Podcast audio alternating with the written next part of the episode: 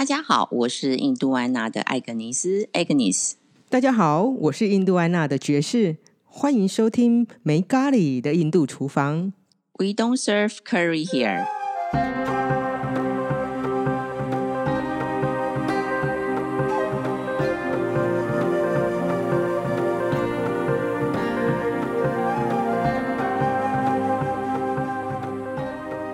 来来来，上个月我们说我们今天要聊酒嘛，对啊，但是我不喝酒，可是我可以准备零食。酒其实应该是这样讲，酒在印度传统印度来说，事实上是蛮不存在的。那他们到底什么时候开始有酒的呢？其实他们传统来说就有酒，因为回教徒其实也不喝酒嘛，穆斯林他们并不喝酒。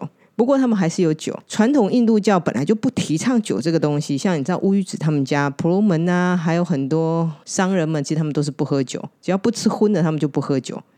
所以整个社会群体里面大概有一半人都不喝酒，所以这个产业传统来说是不是很兴盛的？可是现在似乎看到都有人在喝酒啊，呃，只是好像有时候会有点隐晦这件事情，是吗？这几年好一点了啦。我记得大概五六年前的时候，如果徐小雪他们要喝酒的话，还得要找去某一个很隐秘的角落喝，因为就算他们是家是婆罗门嘛，他如果在外面喝酒，比方说有一次我记得大概可能大概五六年前哦，有一天我们要喝啤酒，然后他又买了啤酒到那个路旁我们常去的一间就是喝 chai 的地方，而且它是室内。嗯然后老看那个老板也非常熟，那老板走进去看到他拿酒进来，老板就觉得啊，你不可以喝酒啊。不，老板不是想说我不可以喝酒，老板讲的是你怎么可以在我这里喝酒？你是不能喝酒的人，所以你是不能喝酒。就他其实会去管其他人的事情，就是你们这个阶级是不能喝酒，你就是不能喝酒。你要喝酒去其他的地方喝，不要在这里喝。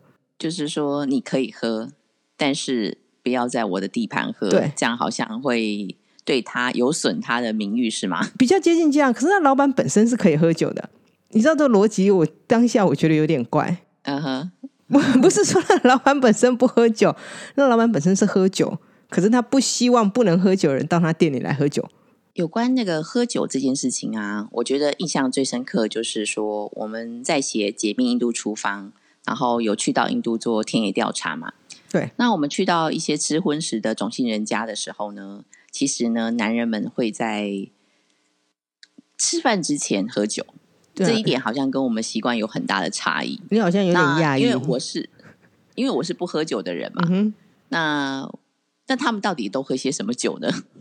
其实他们喝酒还蛮简单的，因为像卡鲁他们其实就是选择啤酒啦，就 King 那最有名的印度啤酒就是 Kingfisher，他们所谓的翠鸟，就你比较比较常见，上面有一只很漂亮的鸟叫翠对，这鸟。个这个我印象还蛮深刻，对因为包装还蛮漂亮的。对，那 Kingfisher，我还有一个印象很深刻，嗯好像酒精浓度相对一般啤酒还高。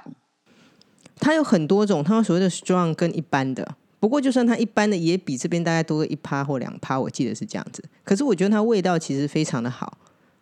这一点我就对，这不点不对。晓得了。那一般而言，其实像卡鲁，我们去人家家里面吃饭的时候，我们都会选择像啤酒这类型的东西比较多啦。嗯，其实印度有很多其他的酒类啦，不在我们去一般人家的时候他们会带的，像 whisky 啊，其实还蛮有名的。但是这几年，像 whisky 或琴酒，因为印度这几年其实酿酒变得非常的风行。就像我们刚刚讲，印度传统来说并不喝酒嘛，呃，可是他们大概近二十年来喝酒的比例变得很高。那当然，这也跟西化有很强大的关系啦。西化跟都市化迫使大家都会很想要喝酒。你说到 whisky，我还蛮有印象的，因为那个教我做菜的阿曼师傅呢，啊他就会拿着一小瓶的 whisky，他不是穆斯林嘛？好，我们先不要讨论这个问题。对，一小瓶的那种小瓶的 whisky 啊，像徐老喜他们常讲，小瓶的 whisky 呢，除非它是外国牌子的，不然里面很多是不纯的酒，其实喝起来久而会对身体有伤害性，这个蛮有可能，因为它价格真的还蛮低的。低的有点离谱，真的，大概一百可能不到一百卢比，意思就是说不到五十块台币，你可以买到一百 ml 的 whisky。应该说，琴酒或是 whisky 是某一个程度上是属于比较类似外来品种啦。印度其实他们有传统很传统的酒，最有名的酒其实就是在 Rajasthan，他们所谓叫 heritage liquor。我很久以前喝过一次，我第一次去 Rajasthan 的时候，那个导游就说那里有个很，他们说这里有个很特别的酒，你知道，在我的印象里面，我觉得，哎，反正酒就是酒嘛。那你其实，在其他邦你应该买得到啊。可是那个导游就 no no no no no，就只有这里买得到。基本上，它是以前皇室 Rajasthan 的皇室酿的酒。可是他们是回教徒，为什么可以喝酒呢？因为它事实上是个药酒，它是个药。对，那所以它加了什么成为药酒呢？它其实就其实想象看，有点像中国传统的那个药酒一样，它里面会加各式各样的香料。哦，所以是。加料的概念，因为酒一般来说还都是五谷酿成的嘛，所以它就是这个这个之外呢，加了一些调味的东西，就成为了药酒。对，所以它基本上的基础性是药酒，所以它酒精浓度非常的高。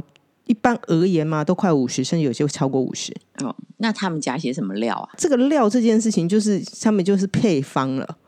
哦，配方，对他们几乎是不外传的。但是它，你喝起来会有那种所谓我们认知的香料的味道吗？它喝起来其实我喝的那一款有点类似 mint，就很那味道很清新，所以我一度对我一度觉得它好像是琴酒，可是后来我才知道哦，原来它不是，它事实上是类似香料酒，而且好处是不能讲好处了哈，喝起来隔天是完全不会有宿醉的感觉，不论你喝多少。你知道它是什么酿的吗？嗯，是什么酿造的？说真的，我不知道。你问这种问题，你也知道，都超乎我基本上我会 care 的范围程度。我只能告诉你，这个东西喝起来味道怎么样，做吃起来味道怎么样。那印度的琴酒又跟其他琴酒有什么不同呢？琴酒啊，应该是在很多国家都有嘛。琴酒基本上是有点是欧洲 import 进来的一种酿造技术啊。印度的琴酒比较特别，其实它会加一些胡椒、黑胡椒那类型的香料。就跟一般欧洲的琴酒，其实它有些多半都是以柑橘类为主的基础是有点不一样的。加味的琴酒的概念就对了。那今晚我没有喝过，所以我没有办法跟你任何评价。因为我喝的其实都还蛮传统的印度酒。另外一种酒其实很特别，可是我没有喝过。印度传统上来说，有一种人会酿酒，那种人就是所谓的在住在印度，他们讲的土著。土著就是他不属于印度范，不属于所谓印度教或甚至佛教，或认识他们所谓的一般社会。任何宗教范畴以外的人，以外的人，他们是住在所谓保护区里面，他们就过着我们想象中有点像原始人的生活。那那样的族人其实一直在印度都是存在的，印度人自古也不会去骚扰他们，这是非常有趣。在印度土地这么缺乏的状态之下，他们知道那一块土地就是属于那个族人的。他们也不会去跟他争。其实印度还有蛮多这样子的人，这样子的那个族群让我想到那个乌米许他们好像，因为他们做旅游业嘛，我印象很深刻。有一次他说，我们现在真的要带一群观光客去看所谓的这个原住民，而且是他们是没有穿衣服的。对 对对对，你会觉得很讶异，是因为印度其实是一个已经很久很久文明的国家。可是它里面其实可以保留这样子，就是地方。另外，比他们更久的 的文明还保留在那里，表示他们其实自古来说，很多民族是可以很柔和谐的 存活在里面，就是大家不会互相干扰这样。对，它完全不互相干扰。当然了，因为这些土著呢，事实上他们会酿酒，听说他们的酒非常非常的好喝，而且非常的特别。传统来说是要跟他们买，那现在呢，我从一些消息上知道，有一些印度人呢开始跟他们学习，然后酿来卖。印度的酒法律其实非常的复杂，是因为各邦之间其实是理论上酒是不能运，就是不能互相交流啊。就是说，你如果是跨州的时候，对不能交流，要有要有 permission。要有对许可证的概念就对了。对对，所以如果你车上带了，比方说我去旅游，车上带了另外一帮的酒，然后移动到另外一帮的时候，理论上是犯法的。所以那个时候我才记得，为什么我去 Rajasthan 的时候，那个导游一定会在那边买，不能带出那个帮那个地方。对，他不能带出 Rajasthan。香料其实也可以酿酒，香料直接酿酒也不能讲香料，不能讲香料。啊，香料酿酒是刚刚的 Heritage Liquor，那算香料。哦，你是说坚果可以酿酒？坚果可以酿酒，直接拿坚果当成谷物来酿酒。对，这是 Goya 南方 Goya 比较很有名的一种特产的酒。可是他讲，当然那个腰果很贵嘛，一定不是腰果来酿酒嘛，是腰果采下来之后，它外面那个果实的部分，因为它果皮占的还蛮多的啊，因为要拔起来其实也有点困难。你说那个果皮可以酿酒？嗯哼，它果皮可以酿酒，一种叫芬尼的酒，现在也是有人很努力的在推广。因为这几年其实他们酒的互相流通的那个限制性下降了，所以有些酒已经可以出到其他邦，好像感觉像他出国一样，好，已经可以出到其他邦了。所以他们每一个邦都有在推广他们自己所谓的特色酒。出国表演吧？他会出国表演，因为其实国外的需求量反而有时候还有单价啦，其实会高于所谓印度本身想要付的单单价。印度人毕竟是商人嘛，哪里有商机就往哪里销售。是的，那南部还有另外一种比较特别的酒叫椰子酒啦。哦，椰子酒，好，这个这蛮合理的嘛，因为椰子很多嘛。那那种东西叫做 toddy。事实上，最有趣的事情是南部几个邦啊。其实上卖这种椰子酒是犯法的，有时我觉得有点压抑，就是他们都在喝，可是你如果放在店里面卖是犯法的。原因是因为这种酒事实上很难去标明它所谓的酒精浓度，意思就是说它的制作流程并没有办法被规格化，所以它的酒精浓度很 vary，就是它可能是一趴或是五趴或是六趴，因为它随着椰子的发酵不一样。那又很难控制，所以它趴它的酒精浓度非常的不稳定。哪里就可以酿？那因为这个原因，其实很对，所以因为这个原因，在市面上瓶装的流通，它底基本上在南印度还蛮多邦属于禁止的状态。他们会喝，可是他们就是不会在店里店里面，并不会贩卖一一瓶一瓶，就是他们只能自己私酿的酒。对对。因为这个做过程做的还蛮快的，它发酵期非常非常。我们讲了这么多酒，还有，嗯，那他们我们应该要讲一下，他们到底喝酒要配些什么吧？是啊，因为既然我们传统，我们这边来喝酒都是要一吃一边吃饭一边喝酒，他们那边是先把酒喝满喝足了之后才吃饭。所以简单说，其实他们喝酒不配菜，不是在吃饭，所以那他们就得去吃些别的东西，所以他们就得要准备一些零食。是的。那就像是在解密印度厨房里面，其实有介绍一些零食，应该是说最受到大家喜喜欢的，应该就是那个，应该是说台湾人喜欢的，就是黑鹰嘴豆小零食。对，没错。那但在家里的话呢，其实它应该是如果那个要特别去制作才会有的一个小零食啊。那它黑鹰嘴豆小零食呢，比较特别的地方是在为我们一般在台湾看到大概都是白色的鹰嘴豆。基本上呢，在市面上不会看到这个黑色鹰嘴豆，但是在台湾可以买得到哈，在印度杂货店可以买得到。哎，等一下，现在在一般杂货店，其实一般那种传比较哦，对对对，属于健康式的，对健康专门卖五谷杂粮、有机五谷杂粮的杂货店。OK，我最近也已经看到了，所以你们现在就变成说，大家还可以买得到，就是比较容易买到黑色的鹰嘴豆。对，黑鹰嘴豆其实跟那个白鹰嘴豆其实口感上有一些差异。嗯哼，会觉得黑鹰嘴豆其实是比较扎实，就密度比较高的。白鹰嘴豆其实吃起来比较松软，就是口感上完全的不同。那所以它黑鹰嘴豆就还蛮适合做成小零食的。嗯哼，做小零食呢，实际上也还蛮简单的，就是说，首先当然要先把这个黑鹰嘴豆煮熟。或是蒸熟都可以，但是它事前一定要先泡过水，至少要泡个四小时以上。嗯，那你要煮的时候，其实就相对容易很多。既然是印度料理的，嗯，的一种小零食，所以它肯定就是要炒香料。嗯哼，所以接下来它当然就要炒一些原香料啊，像孜然啊、黑胡椒这些，然后还有一些香料粉啊、香菜籽粉啊、辣椒粉这些是跑不掉了。那还有姜黄粉。那比较特别是在于吃这个鹰嘴豆小零食呢。它的洋葱啊、香菜啊，这是最后的时候，随着你喜欢拌进去的。嗯，然后呢，还可以再加一点柠檬汁，然后这个也是随着自己的口口味的调整。所以我个人觉得啊，虽然我不喝酒，真的还是蛮适合 当下酒的小菜的一种零食。其实我个人觉得蛮适合的，因为它的蛋白质量还蛮高的，吃这些东西然后在喝酒的时候啊，不会觉得容易醉啊。那另外一个呢，就是让我印象还蛮深刻，就是说。当这些印度的男人们他们要喝啤酒时，他们也会在杂货店买一些所谓的我们这种已经 pack 好的一种小零食。那这些小零食呢，简单理解就有点像我们的这个科学面，就是干面这些东西，差不多。但是它比较不一样的地方是在于说，这些看起来像我们的科学面啊、碎面这些东西，它并不是面粉做的。嗯哼。它是由鹰嘴豆粉做的，或者是马铃薯做的，只是它形状也是变成一小条一小条这种像面条的一个形状。嗯哼，鹰嘴豆粉呢，其实鹰嘴豆粉其实是黑鹰嘴豆所制造出来的，并不是白鹰嘴豆。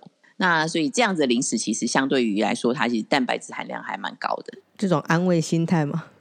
应该也是吧，就淀粉少一点这样子，然后蛋白质高一点啊。对，那既然是印度的零食，肯定香料少不了。所以呢，大家就可以想象一下，就是类似我们所谓的这种吃这种干面的状态，然后没有煮过的哈，然后呢撒上香料，所以它其实都还蛮像的。嗯所以他们有各式各样这种小零食已经包装好的，然后可以下酒。嗯，没错，偶尔他们也是会呃买一些像 nuts 啊、坚果之类的东西，其实对他们来说也蛮喜欢下酒的。那另外一种的话，就卡鲁还蛮喜欢买花生的哦，花生哦，这个花生其实印度人真的还蛮喜欢吃花生的。对对对对，因为我记得在住在乌伊子家的时候，阿玛呢就是偶尔，因为他们田里好像也有种吧，然后就会有他们田里有种，对，然后就会拔回来，然后就开始剥花生，然后就可以吃花生了。哎，他没有煮对吧？他就是新鲜的拿回来吃其实，在中国的传统里面，也有人讲过花生是长生果，他其实也是吃生的。然后，甚至有一个朋友告诉我说，他的阿公他呢每天都会吃七颗生的花生，然后他很长寿。哦，好吧，那这是 解密为什么阿玛这么长寿的原因了。对，所以所以他们其实吃的这个呃喝酒，然后配这些零食的习惯呢，其实跟华人其实有点类似，就是一些干料。然后呢，比较特别的地方，只是在于说，印度人他这些零食呢，都有加了香料。对，它就算是花生，事实上它是有撒一些香料的花生。那应该是炸花生吧？它那个应该是炸过或烤过的。嗯，应该是比较多，还是这种炸过？然后因为炸过有油嘛，它就比较容易沾上这些香料粉啊、盐巴等等这样子。当然，这种包装小零食在印度是绝对不匮乏的，每一包都很小，一包才十块钱卢比而已，所以他们每次都会买很多包。然后一边喝一边吃。不过讲到酒这件事情，是其实印度啊卖酒，它不是每天都能卖。是哦，对，假日不是每天都卖。就这 让我想到有点像美国南部，我那时候住在阿拉巴马的时候一样。阿拉巴马是只有假日不卖。印度的话呢，它是所谓的 holiday 节庆的日期不卖，所有的 holiday 它都不卖，节庆的日期也不卖，也节庆的日期是都不卖酒的。就是我们认知应该要喝酒的时候，他们其实是不卖日子，反而是不能喝酒，是这样吗？对，反正是不能喝酒，也不能卖酒的。然后卖酒呢，卖酒这个 business 这个生意呢，是政府有政府单位能卖酒，一般商人不能卖酒吗？所以你在路边看到那一小间一小间的店，然后前面常常都会有铁栏杆架起来的地方，那种店，它是属于政府。至至少目前在。中央帮还是这个样子，所以他不，他不是说有许可就可以卖啊。应该说他是政府的单位在管，那当然不是政府单位的人在卖。他有一些还是放给商人，他是个许可的概念，没有错。对啊，那就像就像呃，我们所有烟酒公卖的局，然后所以也是要有 permission，简单来说就是要有有证照才能卖的概念，就对了。我记得应该是这样子，可是很难取得证照，所以很多地方还是政府在卖。哦，当然你去酒吧里买酒，你去吧里或餐厅那是另外一件事情哦。餐厅那个就是另外一件事情。可是你如果单独要去买酒的时候，哦，就所谓的 liquor shop，我们讲的酒店，嗯哼，那个时候是政府经营的居多。大一点的城市或什么，其实理论上是会有商人经营啊。嗯，所以这一点的话，应该在。世界其他国家大概都是会会稍微限制一下这个酒酒精这件事情。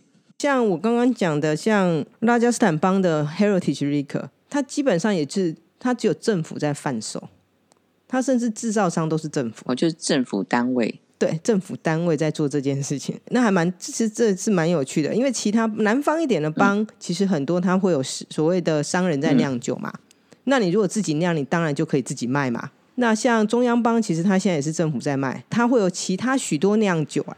那所有的酒基本上很多你会发现它是走政府政府管道在卖的啦。是，对。那另外一件事情是，holiday 的时候不卖酒，不见得代表不喝不到酒，这是两件不一样的事情。你说节庆的日子虽然不卖酒，你可以事先先买起来，是这样吗？除了事先先买起来以外，你也可以去跟餐厅买。哦，所以是餐厅还是买得到酒？呃，不过理论上是犯法的，因为餐厅你要在餐厅喝，你不能把它买出去。哦啊，那你反正办法总是人想出来的吧？对，所以办法是人想出来的。我还记得有一次，有一次 Holy 的时候，他们就说要庆祝，然后去买酒。前一天呢，大家就忘记买酒了，哦，所以当天要去买的话，当然是比较贵，听说是两倍价。那餐厅的话，在那一天呢，酒通通会被卖掉，就是卖给那种忘记买酒的人，或是还喝不够的人。对，然后他们就会，他们就会去某一间特别的店，他会买，哦反正要有门路就对了啦。因为不是每一间餐厅他都愿意做这件事情。反正在世界上走跳的时候，在每个地方都是一样的。对，他就绕门路，然后我们就开，我就跟他们开了车，呃，骑了摩托车，后来我们就骑了摩托车，然后到一个反正比较偏乡的，不是在那个 man，不是在那个大街上的那些商店，比较偏僻一点的地方。那，一定是会把比较偏僻一点的地方那种商店，然后你就看到很多人在外面，然后然后那商店已经关了，他就有开上午他已经关了，大家在外面跟老板吆喝，然后啤酒从里面这样递出来，其实还应该说，就像你刚刚讲的，都是有门路啦嗯，上有政策，下有对策。哎、我又想起来啊，嗯除了那个黑鹰嘴豆小零食很适合下酒以外的，嗯，其实有一道那个路边会卖的这个白鹰嘴豆小零食啊，也还蛮适合喝酒的。哎是吗？讲来听听。这个白鹰嘴豆的那个小零食，大家可以想象，因为我们在菜市场应该都有买过那花生，有没有？外面裹粉，然后吃起来甜甜那个东西，哎，对对对对对，真的有那种东西，就是那也是炸的。我个人还蛮喜欢的。只是一有一种是炸花生直接撒盐嘛，那就是咸的；然后一种是甜的，就是有裹粉的，嗯哼，然后但是是甜的。嗯哼，但是这个白鹰嘴豆的这个小零食呢，跟它很像，只是它是咸的。嗯哼，那它的做法呢，就是一样，要先再把那个鹰嘴豆啊先煮熟。嗯哼，那比较特别是呢，煮熟鹰嘴豆呢，我就要先拌香料了，哦，像什么白胡椒粉，然后还有一个很特别的地方呢，它有拌酱油膏。怪哉？你师傅是教怎么教你的？我我相信这应该是有受到这个所谓的中式的料理的影响，应该是吧？然后拌一些香料啊，然后先拌好，嗯，那之后呢，它也要裹上面粉，所以就白面粉。嗯哼，那跟我们一般炸物很不一样，因为印度的炸物都是用鹰嘴豆粉来炸的嘛，嗯哼，但是这一道呢，就是要特别用这个就白面粉来炸，嗯哼，呃的裹上那个它的面衣就是白面粉，嗯哼，裹好之后呢，就放下去油炸，炸完之后呢，它就要撒上这个千玛莎拉。恰奇恰玛莎拉最受到，欢迎你的真爱玛莎拉，就是恰奇恰玛莎拉。是的，撒在什么上面都好吃的对，，所以撒在这个上面一定也非常好吃。对对，然后就撒在上面。那我觉得呢，这个呢，应该也非常适合下酒。哎，等一下，那这道菜是大概在哪里会卖？我中文是把它翻成旁遮普炸鹰嘴豆啦。嗯哼，就是那 Punjabi 来的。对，是的，它一般就是在那个马路边的餐厅卖的。马路边有边餐厅会有餐，当然印度餐厅可能到处都会有，都可以点得到，他们现在还蛮流通的。不过路边餐厅其实真的蛮好吃的，我听过蛮多家的。不过他们其实是禁止喝酒的，他们也不会卖酒给你，因为他们基本他们都是司机啊。嗯路边餐厅其实有就是司机的休息站的概念。对，如果是司机的休息站，事实上他是完全不会卖酒，这是一定的，可以理解。然后另外一种的话，他们现在也渐渐有兴起，就是周末的时候，城市人会开车到乡间，可是也不会开很远，他们就会开到路边那种很大的餐厅，然后里面可能就有休息区啦，然后有地方可以躺下来休息啊，那一种有点类似对他们来说，其实有点类似古色古香的店啊，就是离开那种大城市。所谓的那个农家乐的概念，就是一个去一个比较宽广的地方，对，然后吃野菜嘛。有点类似，因为卡鲁在 疫情之后曾经开过这样子餐厅一小段时间。他就是开在路边，我问他你开在哪里？他说啊，离卡丘拉河大概二十几公里的地方，然后一个大马路的旁边。哦，那就停停车比较方便，然后大家就对来这边，然后比较宽广一点，然后，他小孩是嗯哼，小孩子也会来吧？他说对象其实都是城市人，不见得是家庭，因为那个时候出国还比较有点限制啊。他们他们开车，就到郊区走走的概念。对，呃，他一区是吃饭，对，然后吃完饭他一区可以玩乐，然后他有另外一区可以睡在那个他们那种吊吊床床上面，然后他就说：“哎哇，我还睡吊床。”他说：“对啊，吃完饭之后他们就边睡觉啊，然后打牌聊天啊，休息啊，混了一整天之后他们就回去。就周末的时候人会比较多一点。那那样子的店，他们其实就会卖酒。嗯哼，那如果一般像真的是正常的那一种，就是主要的道路上面，应该就是给所谓的巴士司机吃饭的地方。对，那种几乎是完全不卖酒的。那他其实也不会，某个程度上，因为有一次我们带酒去，然后其实那个老板也不是很欢迎，他把我们就安排一个小房间里面，因为那天我们刚好办完一件事情，然后徐大许说啊，我们要来庆祝一下。所以他们就在路边某一间，为什么老是路边会出现那种酒店？你不要问我，我不知道为什么。总之路边就会有出现一间店，然后专门在卖酒。他们好像都知道在哪里，就虚无开在一个小路边，然后进去那个小路，然后就有一间，感觉上就在荒野中间，然后出现了一栋建筑物，然后建筑物就是在卖酒。然后就去买了酒，然后出来。然后我们去那个路边的餐厅的时候，那餐厅的老板就说：“啊，你们不可以在这里喝酒。”然后他们就觉得说：“啊，可是他们一定想喝。”那老板就说：“啊，那你们就进去里面的房间里面喝好，啊，把那个窗户跟门都关好。”反正喝酒这件事情，好像真的我印象比较深刻，就是大家好像都会关起门门来喝，包含在家里男人一起喝酒的时候也是如此。哦，卡鲁有曾经讲过为什么啦？他说事实上是。因为大家喝酒的时候就是会比较吵闹，然后可能讲一些有的没有的，所以他们觉得这个东西是要关起门来做的。哦，就是男人做的，然后要关起来。也有女人喝啊，我们去那个欧皮家，欧皮他老婆喝啊。我觉得这跟他们的生活环境还有家庭，就是每一个家庭其实有一些不太一样的状态啊。哦，但是我记得去那个萨蒂利的家庭的时候，就很明显啊，我在厨房跟太太学做料理的时候。男人们是关起门来喝酒的，对对对，因为传统上来说是关起门才能喝酒的，因为对他们的，我觉得社会价值观来说的话，喝酒其实不是一件非常被认同的事情。大部分的国家而言，结婚喜庆都会开酒嘛，是，就是很传统，我们可以记，传统书上都会这样写，什么女儿红啦，就是女儿结婚的时候要开的酒啊之类的。嗯，可是对印度来说的话，传统来说，婚礼是不开酒的。嗯哼，它是没有酒精类在任何一个婚礼哦，不论任何一个种姓的婚礼上是没有酒的。嗯哼，对，好，所以这跟一般我们可以认知，大概喜庆就是要喝酒，那个社会状，那个他们的社会结构是喝酒跟喜庆是理论上是不能喝酒的，就是没有挂钩的，是完全没有挂钩的。可是当然现在生活压力大，开始喝酒嘛？对他们现在生活压力大，酒店越开越红。就像去年疫情的时候，那他们还有限制，一人只能买一瓶酒。乌一子那个时候还说，政府是不是赚太多了？一人只能买一瓶酒，因为买酒其实税很高嘛。那疫情的时候，因为买酒人反而变多，可是这样其实家里面其实会有一些家暴什么，其实跟酒类会有很大相关性。因为大家可能如果没有适量饮酒的话，可能会有一点点失去控制。对，可是又不能让他们过度饮酒。所以那个时候，他们做的方法就是限制一个人一每一次来的人只能买多少酒，然后后来他们还把酒税提高，哦，就是减少大家喝的量这样子。对，可是吴子说，其实并没有减少大家喝的量，只是政府的税收变多了，所以他觉得这是政府在疫情中想增加税收的一个方法。